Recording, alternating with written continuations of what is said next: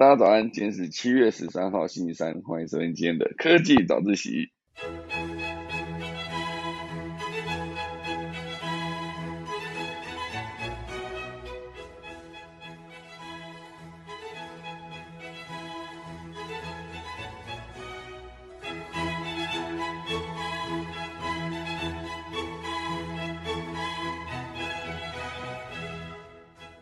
好的，今天科技早起要跟大家分享几则消息。第一大段呢，会跟大家聊到，就是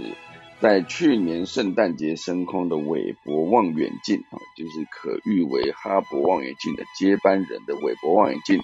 正式传回它的第一组大概五张的照片，五组高画质的彩色影像与光谱数据，我觉得它升空遥测的能力到底有多强呢？这一次公开的五张影像呢，算起来真的是有一个对比图，完全就是完胜之前的哈勃望远镜，非常厉害。等下来跟大家分享。第二大段呢，会跟大家聊到就是 Seven Eleven 第一万店落脚台南第一万间哦，哦，这个罗志先就坦诚哦，景气比金融海啸还要糟，如何才能再展店成功呢？以及接下来 Seven 到底会有什么样新的措施与去配合啊？比如说跟台泥携手打造稳定电网新能源超商这件事哦。第三大段呢会跟大家聊到就是 Netflix 哦，为了挽救它的颓势，接下来在怪怪奇物语上面会推新的行销模式，加深互动体验哦。等下钟声过，开始今天的科技早起喽。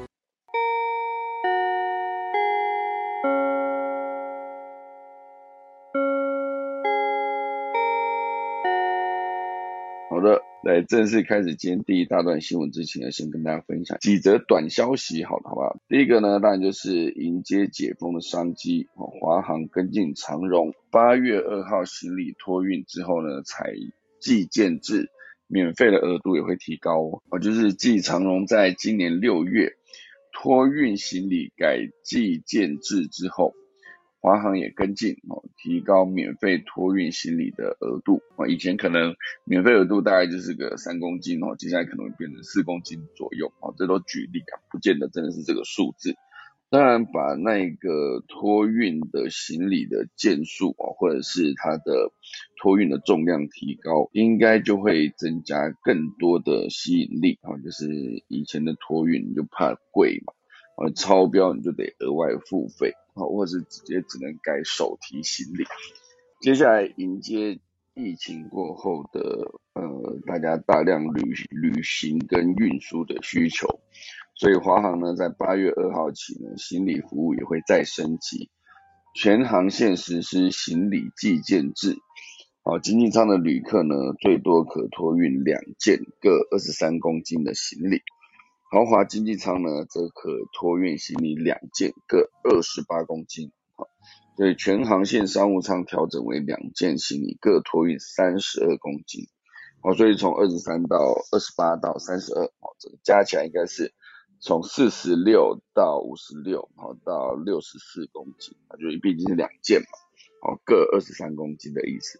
好，那另外呢，华航也提供计重制。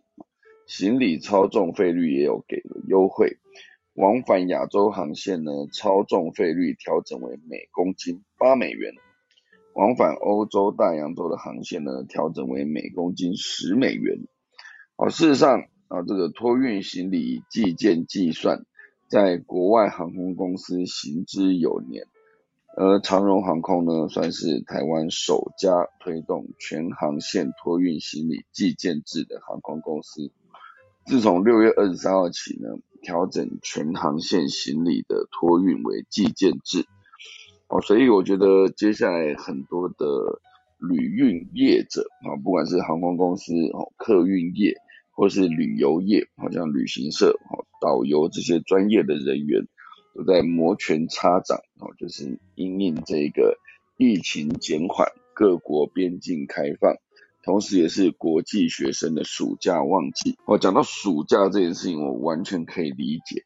我昨天为了买我新办公室的书柜，我直接跑去了桃园的 IKEA。好，这个关于它是 IKEA 还是 IKEA，我已经不管了。就是这个 IKEA 这个来自瑞典的公司，我跑过去之后呢，哦，第一，我发现了两件事。第一件事就是原本开在武林高中对面的那个 IKEA，哎，不见了。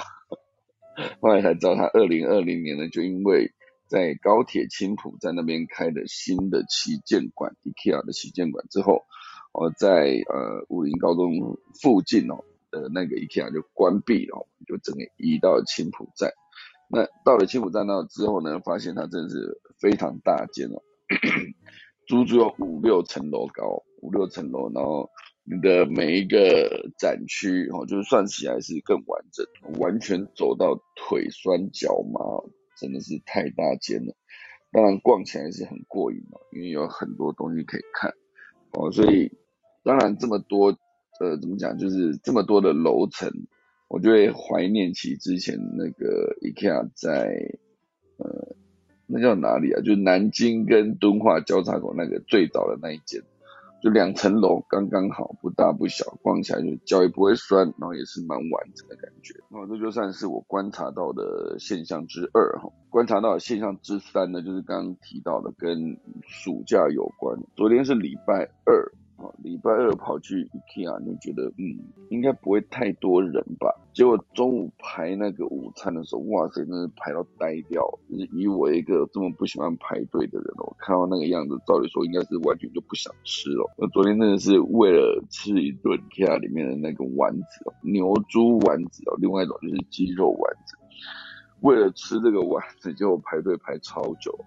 我就是可以可以突然觉觉得说，哦，原来竟然是因为暑假来临了，难怪这么多学生都跑出来，很多的年轻族群跑出来哈，所以当然昨天这样逛起来是觉得非常的累啊，但是也逛得非常的过瘾。尤其是昨天桌面在结账之前呢，找到了一个，就是它是五折出清品哦，就是展示品出清，看到一个柜子哦，原价五千两百多，哎，突然间折价到三千块，可是得要自己把它搬回来，除非你今天没办法搬的时候，你就可以把原地跟那个呃 IKEA 借那个工具，直接把它拆掉，自己拆。拆完之后，你再把它大概包装起来之后，自己那就没办法再做成平整包装。大概包装完之后啊，你再找一个呃计程车把它载回家。这样，我就昨天非常幸运哦，直接请我们家的呃货车直接来，哦，直接把它载回来，整组载回来，现场赚了两千块，赚好不好？哎，这跟那个长荣华航的它的行李寄件变比较便宜有什么关系呢？没有。好吧！只是我突然想到，因应暑假这个旺季，我就想到，既然这么多的学生冲出来，各地都蔓延了一些学生在各个，比如说呃，一下中午的时候，大家一堆人吹冷气，一堆人在吃中餐这样子。哦，总之复苏都是个好事。哦，所以现阶段呢，当然全球的这个旅运都有增加更多航线的机会。好像之前呃，好像。长荣呢增加了航点，哈，佛罗伦斯的样子。上次有聊过，一时间聊起来就忘记详细的细节，哈。总之呢，接下来呃，华航跟长荣，因为也是全球油价的变动跟通膨的影响，所以货运的出口表现呢相对比较不稳定。所以展望后续的航空市场，啊，除了将持续把握。半导体机台跟资通讯设备的重点之货源之外，也会配合旅运客机做弹性的调整，持续提升营运的动能。哦，这就是长荣航接下来会做的事情。好，另外还有一则短新闻呢，跟大家分享，就是无印良品就是跟中国的汉达合作推了电动自行车，那这个黑白两色限量发售，看起来呢。我个人是没有很喜欢，我觉得没有很好看，因为我不喜欢电动自行车，一看就是电动的样子哦。不知道大家对于电动自行车，我之前好像也分享过蛮多次哦。电动自行车有一款呢，它其实就是看起来非常像古，诶，也不算古时候，应该像早年有一种机车哦，一时间想不起来它的名字。它就是有一个后座，后座就是有一个坐垫这样。可是它的轮子是两个比较大的，你必须跨坐的那种机车，到底是什么？我现在想不起来，觉得很痛苦。就是它那个车子，就是感觉很多后面在设计的电动车，都会弄成那个样子。我觉得看起来就是两个轮子大大，然后你跨坐，然后跨坐之后呢，后面就是有增加一个那个，哎，真的找不到哎。我讲真讲，复古机车出来都很多那种像韦氏牌那种机车，可是像之前那个到底叫什么？如果大家知道的话，好吧，反正总之呢，这个新的呃机车的品牌哦，就是应该说汉达联名那个无印良品哦，做出了这个电动自行车呢，看起来就是一个不像脚踏车的车子。那不过它有黑白两色，限量发售，量应该是不会太大。所以当然现阶段呢，大家都在拼电动车嘛。那电动自行车会不会变成下一个可能会增加市场大量销售的一个品类呢？哦，所以本来主打简单自然的日本无印良品，也跟进进军电动车市场。官方也宣布与中国合资的呃汉达联名。哦，推出电动自行车叫做素素色素哦，就是一个素食的素素 Dash MS 零一哦，这一台就是他们的电动车的型号素 Dash MS 零一，汉达联名无印良品，这怎么看怎么不喜欢呢？我自己不喜欢了，可能有些人会喜欢这种复古的造型，因为我之前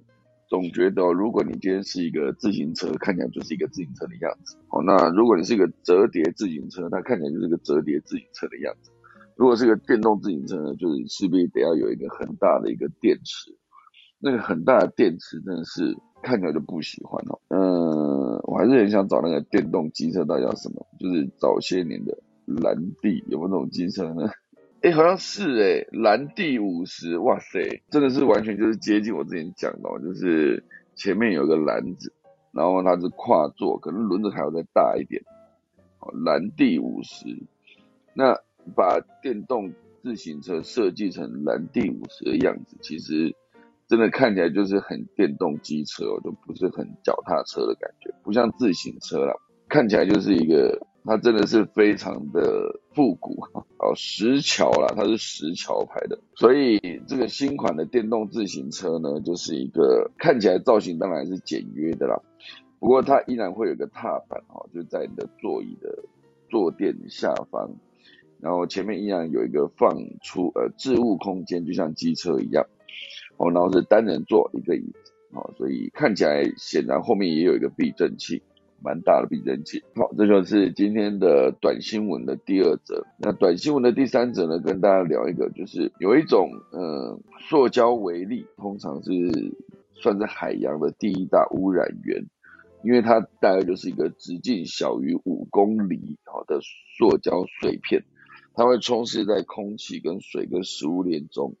因此呢，人类制造塑胶，最终就是会让自己也把塑胶吃下肚。如果你乱丢，然后它就顺着呃河川跑进海洋里面，然后再顺着洋流漂浮，变成了第八大陆，就是海平面上面有一大区全部都是漂浮的塑胶瓶、塑胶罐。然后最后呢，受到海水的侵蚀呢，它就稍微溶解之后，就变成了塑胶微粒，然后就导致附近呃塑胶微粒充斥在海洋里面，就会有非常多的小鱼吃了塑胶微粒之后呢，大鱼在吃小鱼，更大的鱼在吃大鱼，一路到最后面哦，所以整个人类到时候吃了这些鱼之后呢，又把当初自己顺手丢进河川里面的。塑胶瓶分解出来的塑胶微粒再吃回肚子里面，好，所以现阶段呢，这个成为海洋第一大污染源的塑胶微粒，未来有可能啊，就是。有一种小型的自走机器鱼，有四川大学高分子科学与工程学院的研究人员，在美国化学期刊《纳米通讯》哦，这个期刊叫做《纳米通讯》上面发表，大概是一个十三公里哦，就是一点三公分的一个小型的机器鱼，就有机会吸附塑胶微粒哦，因为这个塑胶微粒真的就是海洋杀手啊，有瓶子啊或是轮胎。等大型塑胶品分解而出，而且难以消除，哦，所以就算净土北极也难以幸免哦，哦，代表这个塑胶微粒已经无孔不入，哦，这时候我们的四川大学的研究员有一位主要作者叫做王玉燕，他就表示，哦，这个灵感来自海洋中有一种柔韧且坚固的珍珠贝壳内层的物质，叫做珍珠母。所以它就是把仿造珍珠母的材料制成有弹性，而且可扭动延展，大概可以托曳五公斤重物的仿生软机器鱼。哦，就是目前多种软性机器人由水凝胶或橡胶制成，哦，机械性比较差。之前哦，所以它做出来这个算是能与塑胶微粒中的染料、抗生素跟重金属等物质。产生静电与化学键的交互作用。换言之，就是这个机器鱼呢，只要游来游去，就能沿路自动吸附任何经过的塑胶微粒，十三公里，那就是一点三公分。而且这个机器鱼呢，它也不怕遇到海浪冲击的故障。它之所以有办法乘风破浪呢，是因为自我修复的能力。到达百分之九十八，加上尾巴有镭射光系统，每秒游动距离呢能够达到体长的二到三倍，每秒可以游大概五公分左右，好，所以算是游得非常的快哈。目前呢，这个应用仅限于水面上，深层水中的版本也是正在开发中，但是这显示纳米技术对污染物的微量吸附侦测或收集啊这方面仍然大有可为。哦，所以过去四五十年来，我们的化学产业的座右铭就是把材料材料做出来就放着，二三十年之后再去清理烂摊子。哦，所以现阶段大家为了实现永续，这个纳米技术能成为对抗塑胶为例的最重要参与者之一吗？好，就是看他后续如何大量的推广这个服务了。好，接下来进入今天的第一大段了。那今天第一大段会跟大家聊的就是韦伯望远镜。韦伯望远镜它现在到底有多强呢？首批五张的公开影像出炉了哈。因为韦伯望远镜的首批观测影像，包含宇宙演化史当中的各个阶段，从系外行星哦，就是太阳系以外的行星。到目前可观测到的最遥远的早期宇宙，就是已经可以观测到各个阶段了。到早期宇宙都观测得到，所以这个是 NASA 的署长 Bill Nelson 表示，韦伯望远镜呢，将人们厘清甚至不知道要问的问题的答案啊，将为了人们就可以为人类厘清这些问题，然后找到更多的答案。他这边做了一张对比图哦。就是早些年哈勃望远镜拍出来的背景相对比较糊的一个感觉，很像是一幅油画的一个照片。在韦伯望远镜在同样一个视角、同样一个呃角度拍出来的一个镜一个宇宙的画面呢，就是它宇宙的深空的星星变得更亮丽哦，而且背景相对没有那么糊，然后有一些拍出来的星云的一些轮廓也变得更清晰。我就基本上是完胜整个哈勃望远镜，概念大概就像四八零 P 与一零八零 P 的对比，这样讲大家可能会比较容易了解。哦，四八零 P，我现在大家有印象四八零 P 的东西吗？四八零哦。画质非常差的一种，现在没有一零八零，甚至没有四 K 影片，大家可能都不看，因为四八零 P 就是早些年，你就看二零零九年的 YouTube 影片，大概就是四八零 P。早些年出的，比如说周杰伦的 MV，哦，感觉上传的时候也可能是一个画质相对比较低的一个档案，毕竟那是早些年嘛，就像二零一零年的时候，那时候有一个，呃。哎，是周周杰伦的 MV，然后他是有跟在讲狗仔哈，有一个好像是在讲狗仔的一个 MV。哦，总之那个时候我印象他的 MV 是看的时候觉得蛮酷的，可是现在过了十二年，再回过头去看那个时候的作品。直接放在 YouTube 上面的照片，觉得哇，画质还是有差哈。呃，所以这个是回到这则消息哦，美国航空暨太空总署 NASA 啊，今天向应该说十二日哦，就昨天向全球揭开了天文观测的新时代序幕。这是由 NASA 跟 ESA 欧洲太空总署以及 CSA 啊，就是呃加拿大太空总署共同发表了韦伯太空望远镜。首批五组高画质的彩色影像与光谱数据。哦，这个高画质的彩色影像，不知道能不能直接点开看，它也是有个连接哇，这几张看起来都非常的清楚，哎，真的是感觉很像是一个后置的图，感觉像 P 上去的，就是清楚非常的多，数据量上面也收集到了非常大量，而且它其实会有点像是你再把摄影镜头可能再开，想光圈开到最大还是最小，我有点忘哈。总之它就会出现那种光斑哦，六芒星的感觉哈，就会直接出现很多那个延伸出来很长那个芒星芒这样。哦，所以这一批韦伯望远镜直接为了人类开创了一个开创性视点的宇宙，哦，这是一个世界从未见过的试点，哦，这是 NASA 的署长表示，韦伯望远镜将为人们理清甚至不知道要问的问题的答案，以帮助人们更了解我们的宇宙以及人类在其中的定位，哦，所以这个算是有几张。那拍出来的，比如说船底座星云，哦，这是其的其中一张叫做 NG 四三三二四，然后还有几张史蒂芬五重奏，然后还有呃南环星云，然后还有光谱，哦，那做出一张 WASP dash 九六 B 的光谱，然后还有一张就是呃 SMACS 哦零七二三星系团哈。看起来就是非常的清楚，好，所以这算是一个 NASA 哦，他们在之前的将韦伯望远镜发射升空之后呢，不知道之前大家有没有印象？我就是在去年圣诞节前后，我有大概分享一个消息，我就是韦伯望远镜升空到了定位之后呢，有一段时间是花了很长的时间了，很长去把它的整个呃镜片展开，因为它原本就是缩成。一整组，然后上到定位之后，要再把所有的镜片展开，才能开始正式加入观测以及摄影的工作。我觉得他可能好像花了两个礼拜的时间吧，才把那个叶片，应该说把做的镜片张开，才能正式开始他的工作项目。哦，所以那个时候就是呃，我自己也非常好奇，哦，这个韦伯望远镜呢，它能够如何影响人类观测宇宙的一些角度。哦，所以甚至。之前这个整个韦伯望远镜的曝光的照片，十一日，因为十二日算是呃昨天 NASA 才公布所有的嘛，但十一日的时候呢，美国总统 Joe Biden 呢，他就提前曝光了这张呃 SMACS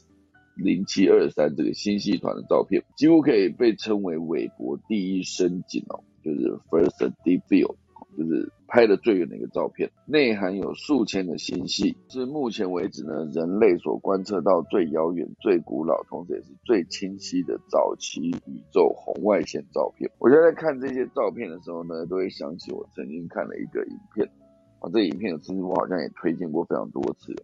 就是呃，好像叫 Star Size Comprehension，就是星球大小比较这个影片，大家如果有兴趣的话，再去看一下。它是把一个从月亮啊，月亮直径多少，然后一路到水星直径到地球，然后到越来越大的星球，然后它的直径就越拉越大哦。就地球好像直径就几万公里吧，好，但是后来那个再上去，可能红矮星啊，到太阳啊，然后到大角星等等，它的整个直径越拉越远，几几万公里，几十万、几亿公里这样，然后再上去就是到了光日。光跑一日的距离，然后光日是一个距离的单位，光日，然后再到光年，然后就是到十光年、百光年了，万光年了，亿光年了，百亿光年这样越拉越远，然后到最后面就是有一个宇宙啊，所以就是大到不能再大的时候就被统称为宇宙。然后那支影片到这边还在宇宙后面再加了多重宇宙，我觉得人类真的渺小到不行。小到不行好，所以总之呢，这个韦伯望远镜拍摄到的画面，在美国总统 Joe Biden 就表示，这是我们通往宇宙的一扇新视窗，而且今天也见到了穿越那扇窗而来的第一道光芒。这是呃美国总统 Joe Biden 表示的一个内容。好，这就是今天第一大段关于韦伯望远镜的相关消息。第二大段呢，会跟大家聊到就是 Seven Eleven 亚洲的第一万店。落脚台南，那呃，他的总经理罗志贤就表示，目前为止呢，全球的经济景气比金融海啸时还要糟，而且通膨也非常的严重。现阶段呢，Seven Eleven 未来的目标就是在台南安平区开幕的第一万间店，象征统一企业从台南出发，布局亚洲，拥抱世界。哦，所以近期大家有没有注意到 Seven？全部都是以一个复合型的发展趋势，呃，坪数越拉越大哦，因为规模一般三十平左右的门市的三倍以上啊，直接拉到百平以上的规模，我就是为了能够把这个复合型的店面呢做得越大越完整。我现在装个水哦，所以这个接下来呢，seven 的第一万店叫做雅万门市啊，就是底下也可以看到非常多的。多元品牌进驻啊，比如说面包的圣纳，那个甜甜圈的 Mr. Donuts，还有冰，或者是 Cold Stone，伯克莱啊，Twenty One to Go 啊等等，这这些品牌全部都可以进驻。好，所以这一次的开幕仪式之后，罗志先呢就规划了完整的媒体联访时间，安排了将近两个小时。与众多媒体对谈啊，这在过去非常的少见哦，所以目前为止呢，Seven 在一万间店当中，除了亚应该说台湾的六千三百多间门市之外，也包含了菲律宾的三千五百间，上海的一百五十八间，杭州的四十多间。所以过去两年间啊，就是 Seven 在海外的布局呢，受到疫情很大的冲击。本来去年下半年。上海、浙江有成长的感觉，但是疫情一来呢，又整个打乱。所以目前为止呢，Seven 不管在国内跟国外的分店都必须持续拓展。接下来就会迎接台湾的七千店，然后再往亚洲的一点五万或者两万间店来迈进。哦，所以阿拉伯阿拉伯数字就是这样算的，那感觉讲这件事情的时候非常轻松的语气，背后含义就是未来 Seven 的门市数量只会更增加，不会再减少哈。而罗志先也透露，曾经盘算过将台湾的会员系统复制到菲律宾的可能性，哦，就可以让台湾的移工们呢回到菲律宾之后，直接打开 App 就可以直接跨国使用点数，这样不是很好啊？后来。发现菲律宾的数位支付习惯还不普及，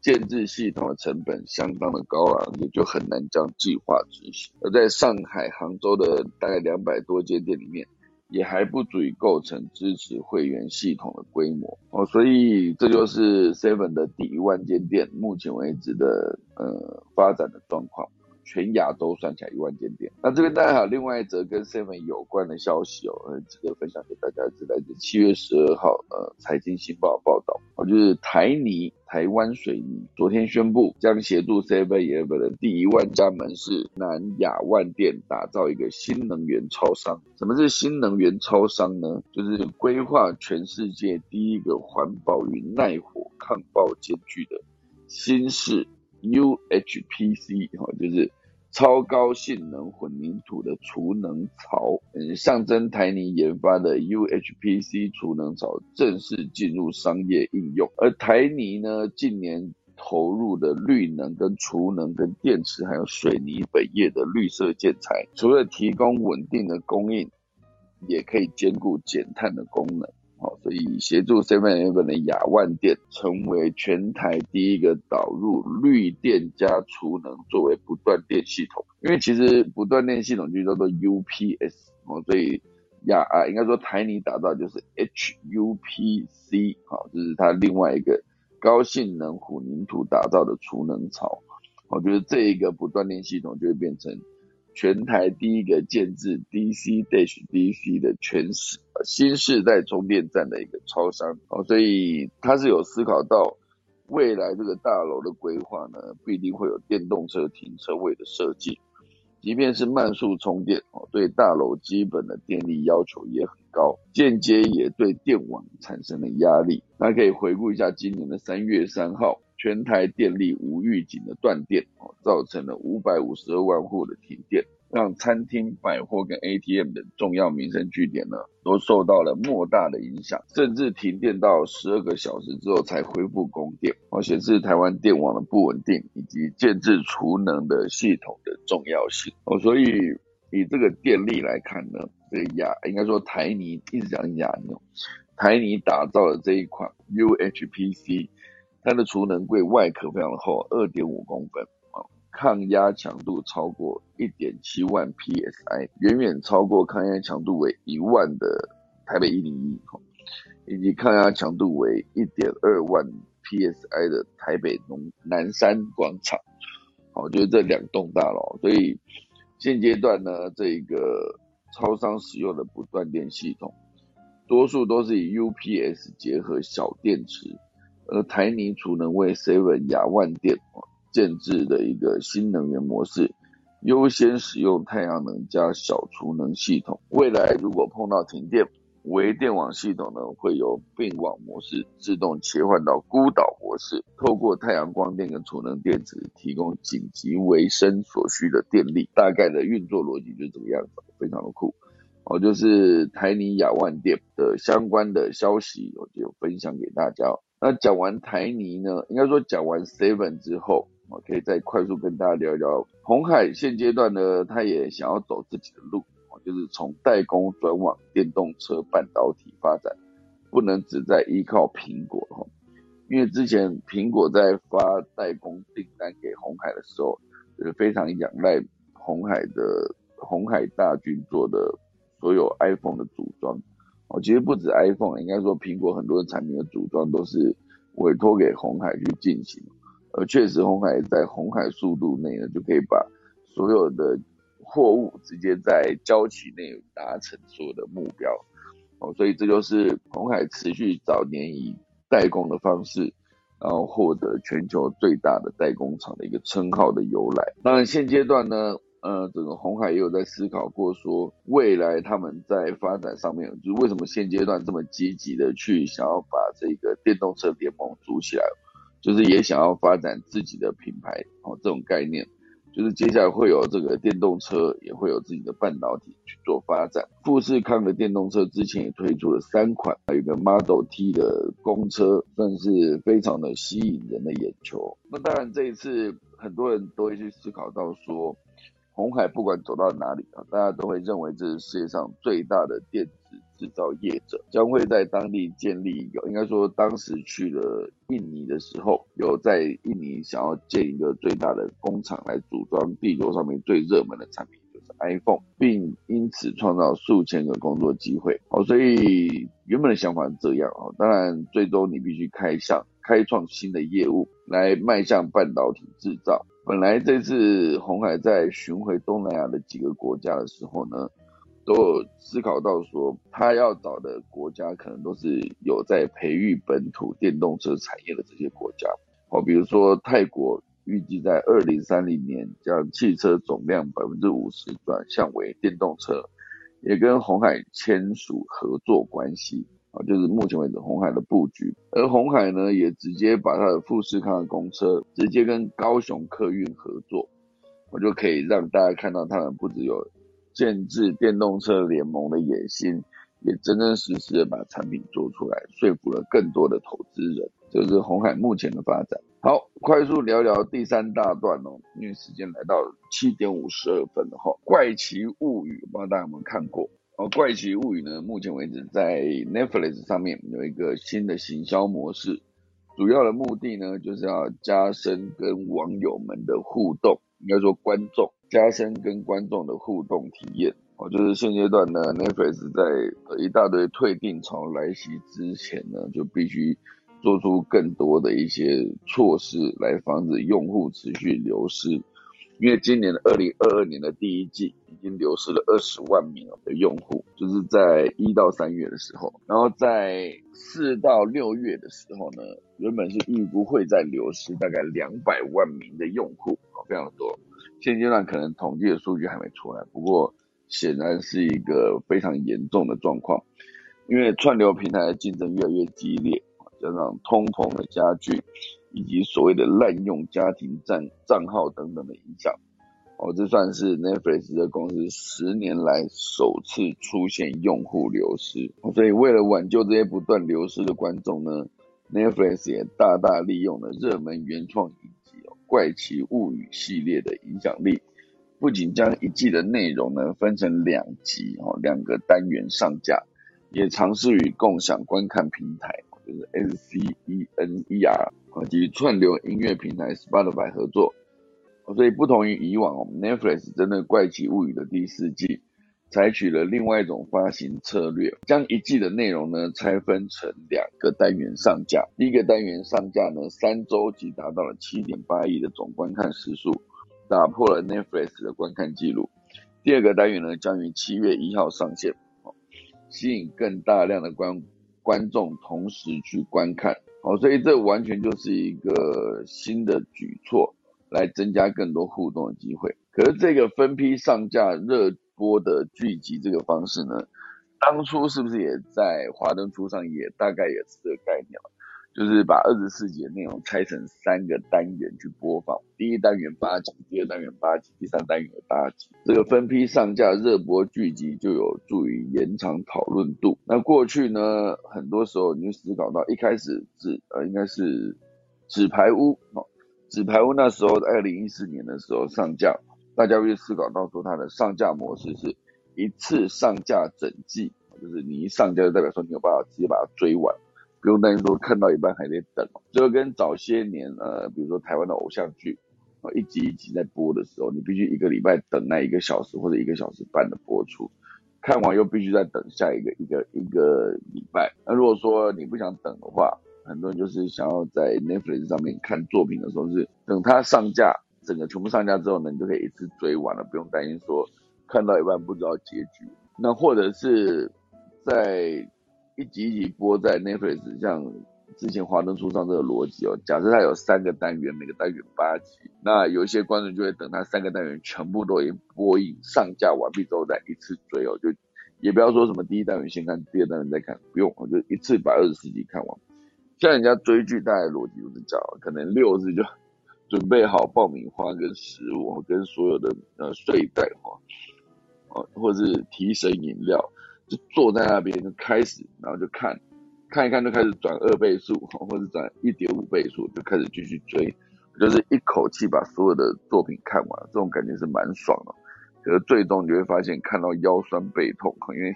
坐姿不良导致，所以现阶段呢，《怪奇物语》以前本来也是采取整季一次全部上架的方式，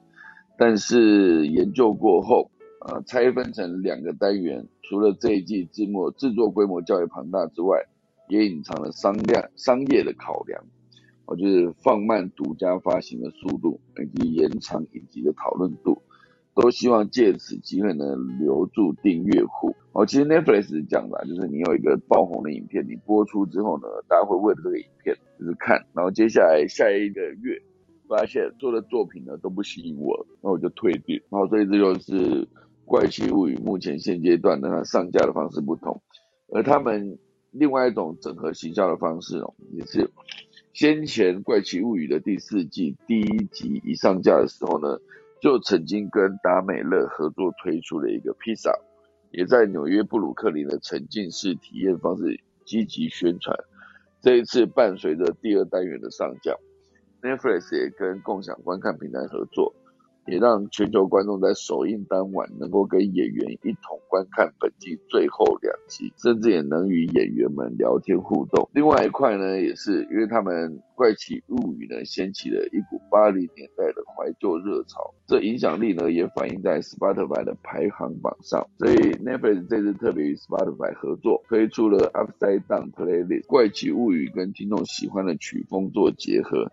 让每个人呢都可以找出自己的救世主歌曲，哦，所以算起来，这所有的一切都是因为串流平台竞争真的越来越加剧，而且疫情之后又逐渐趋缓，会更多人离开自己的家里啊，比如离开你的沙发，就是离开你追剧的空间，而出门去走走，可能是在国内旅游，也可能是直接。坐飞机一搭就到了国外哈，就赶快回去。大家每年都会去的日本、韩国，继续去大采购或者去玩去吃哈，这是未来可能会发生的事情。所以 Netflix 呢必须提早做好准备。至于它的整个执行后的成效如何呢？就有在第三期回过头来看，它到底有没有再流失更多用户了哈。好，以上就是今天的内容啦，来跟大家分享今天的农民历。今天是七月十三号，也就是农历的六月十五。以神明诞辰来看呢，是无极老生娘的寿诞，也是天灵啊亡灵天君的圣诞啊。节气依然是小暑啊，今天以嫁娶纳采、开市出行、动土上梁、迁徙入宅、破土安葬、祭赴任啊。今天如果你想要去某个公司上班第一天的话，先不要去，再等一天，好不好？好了，以上就是今天可以早的洗啦，准备来打今天的下课钟喽。